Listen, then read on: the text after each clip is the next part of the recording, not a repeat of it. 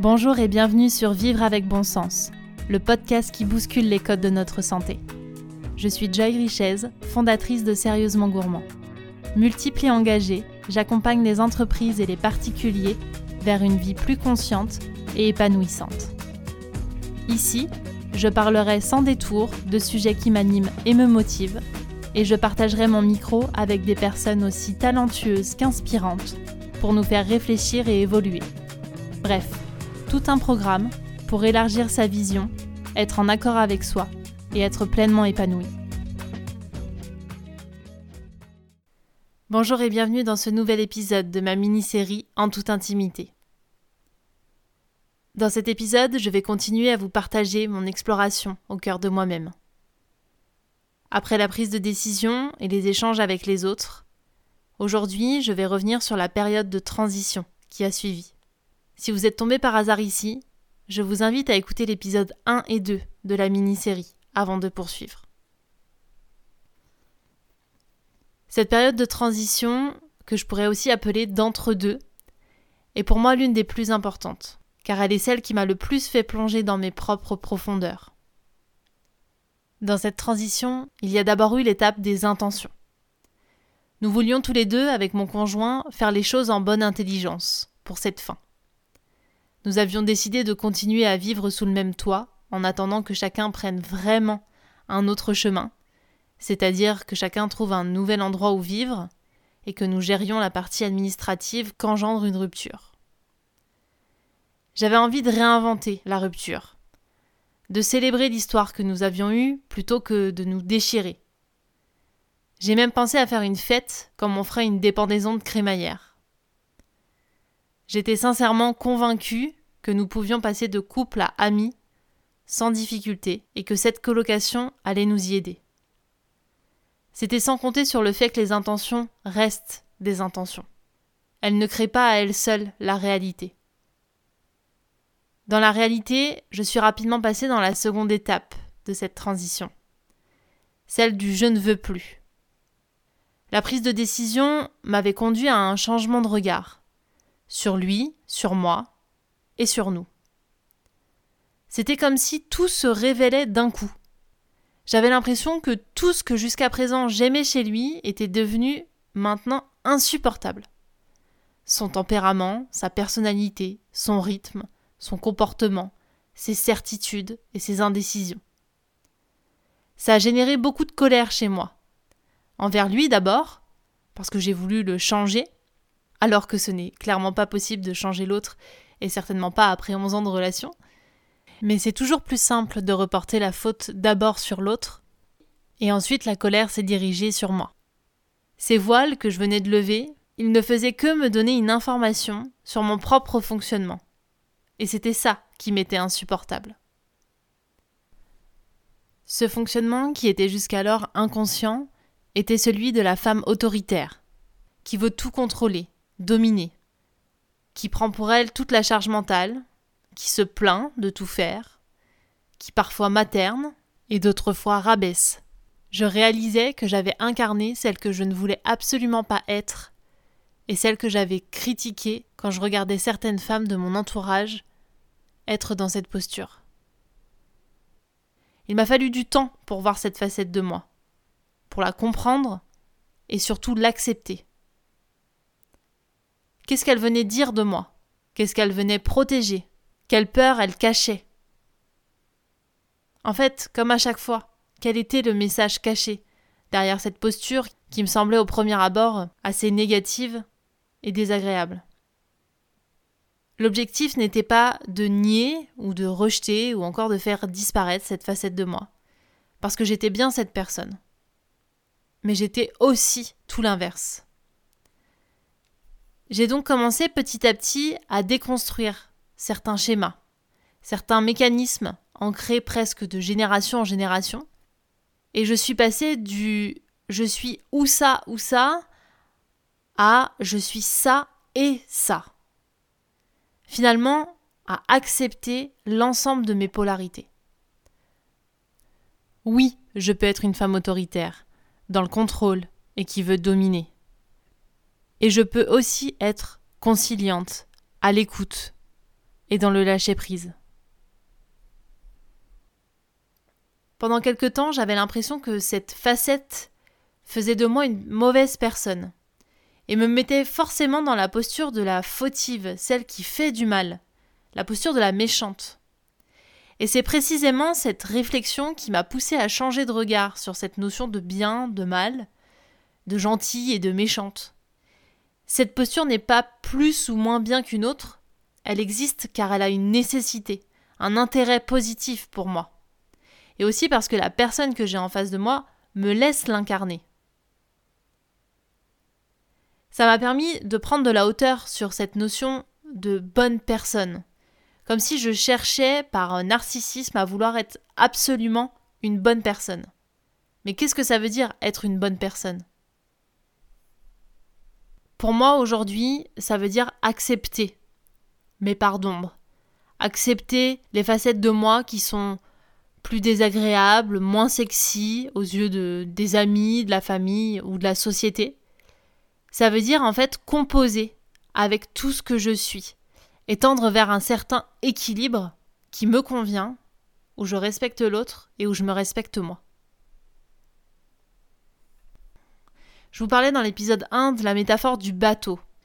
Et en prenant conscience de cette posture d'autorité, j'ai compris que dans mes relations amoureuses, j'avais cette tendance à monter sur le bateau de l'autre et à vouloir refaire toute la déco, à vouloir faire évoluer le cap de l'autre, le tirer, voire naviguer à sa place, le pousser jusqu'à mon propre épuisement.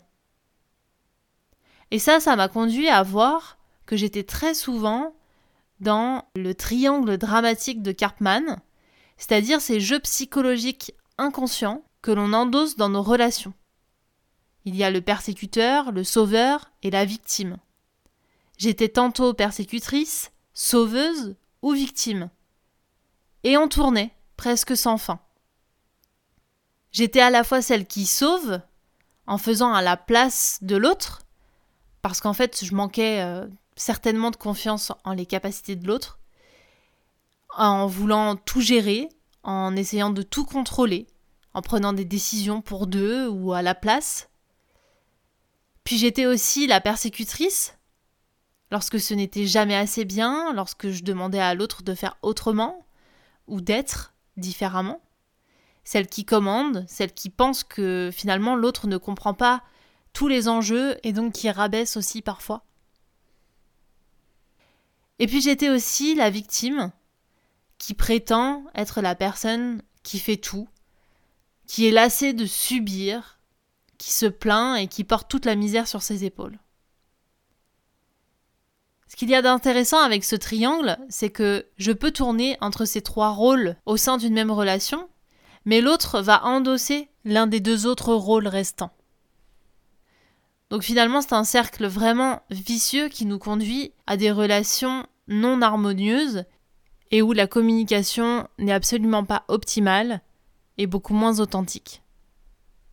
Une fois que j'ai pris conscience que j'étais dans ce triangle, j'ai voulu me diriger vers un fonctionnement plus sain pour moi et donc reprendre mes responsabilités parce que personne ne m'avait obligé à tout faire, ou à ne pas exprimer mes besoins ou mes peurs.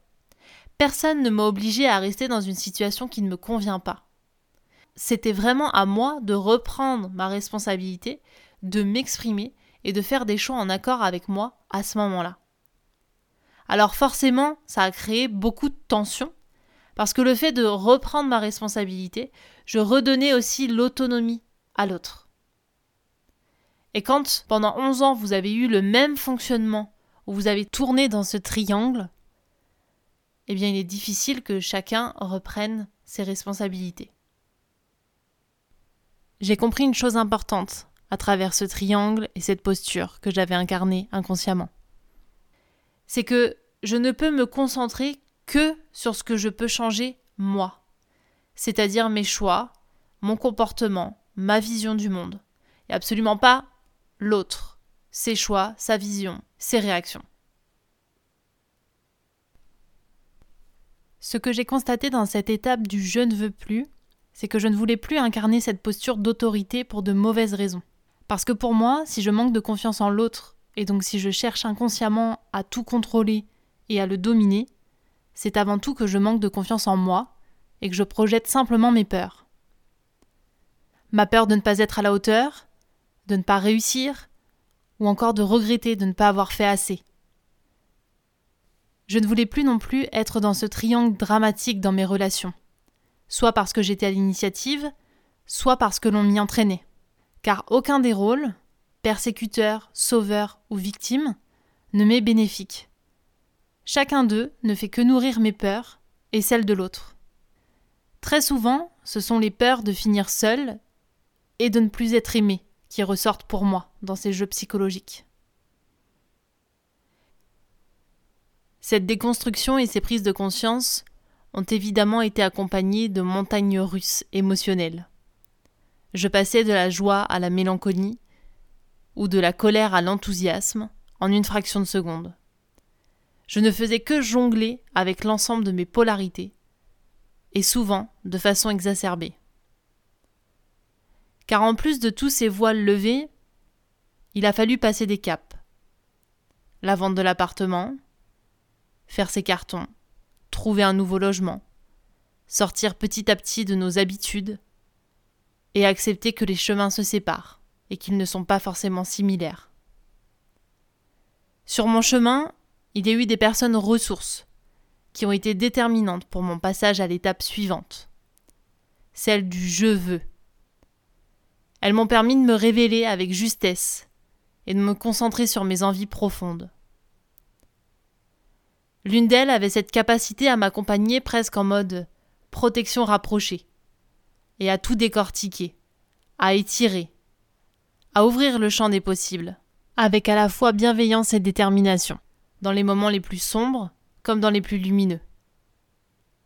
Une autre m'a aidé à la prise de hauteur, à faire ce fameux pas de côté nécessaire pour ne pas se noyer dans les émotions. Et d'autres encore m'ont permis de me nourrir avec leur authenticité, leur présence et leur disponibilité.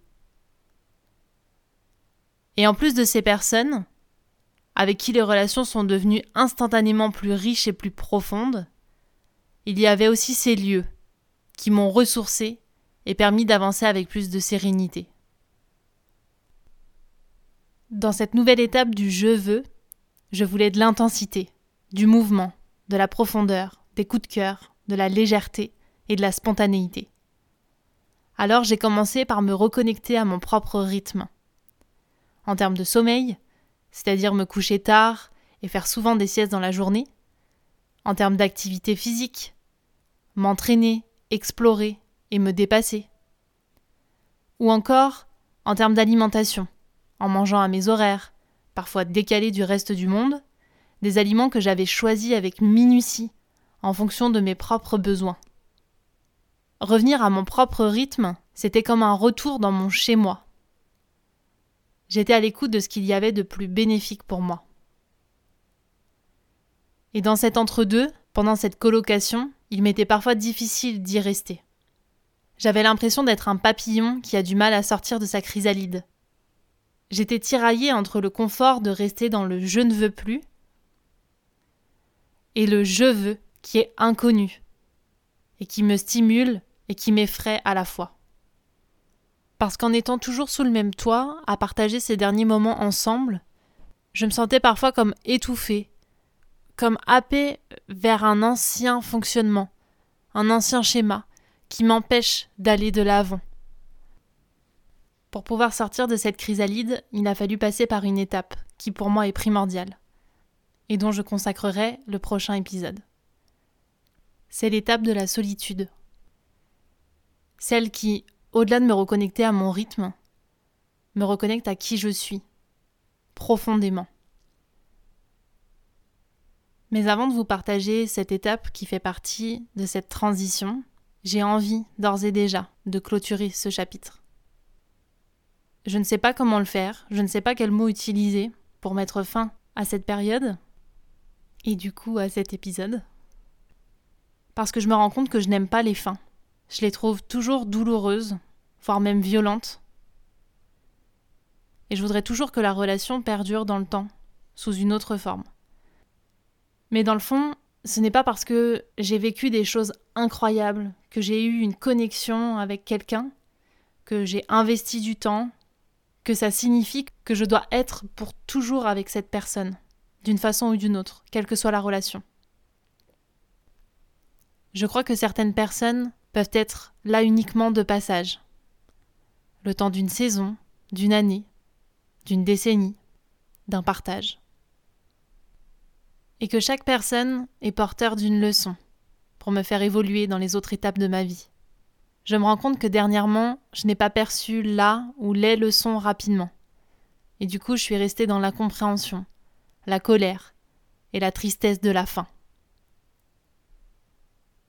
Les leçons de cette transition, c'est de me permettre d'identifier avec précision ce que je veux et ce que je ne veux plus aussi bien pour moi, dans ma façon d'être et d'agir, que dans mes relations, que ce soit de couple ou autre.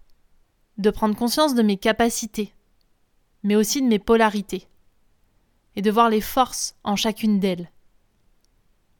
Même et surtout pour ce que je considère comme les plus sombres. La force de ma tristesse, par exemple, c'est de me faire voir toute la beauté de ce qui a été, tout ce qui m'a nourri et fait grandir. Ma tristesse, elle me conduit toujours à une immense gratitude. La force de mon autorité, c'est de me guider là où je veux aller, parfois en mode bulldozer, mais ça me permet de surmonter mes limites et celles des autres, en m'ouvrant le champ des possibles. Et la dernière leçon, c'est de ne pas faire des choix guidés par mes peurs. Par exemple, m'investir dans une histoire par peur de rester seul, ne pas refuser une proposition par peur de passer à côté d'une opportunité. Occulter ce qui ne me convient pas et mes propres aspirations par peur de ne pas avoir mieux à un autre moment. Ou encore rester dans ma zone de confort, qui est parfois inconfortable, par peur de l'inconnu ou de ne pas mériter le bonheur. Alors, à défaut d'avoir réinventé la rupture à deux, j'ai préféré agir sur ce que je pouvais, et révolutionner ma faim, car finalement elle m'appartient. Avec une amie qui sait me faire faire des pas de côté, on s'est octroyé un moment, intense, toutes les deux, pour honorer ma gratitude envers ce couple dans lequel j'étais, mais aussi envers moi, envers lui, envers nous. Pour reconnaître ma douleur, sous chacun des axes. Pour faire évoluer mon regard, et enfin m'ouvrir sur des ponts sur le futur. Parce que je vous rappelle que ce que la chenille nomme la fin, le papillon, lui, l'appelle le commencement. Je vous remercie infiniment pour votre écoute. Si cet épisode vous a plu, n'hésitez pas à le partager ou à laisser un commentaire. Je vous donne rendez-vous pour la suite très rapidement. En attendant, prenez soin de vous.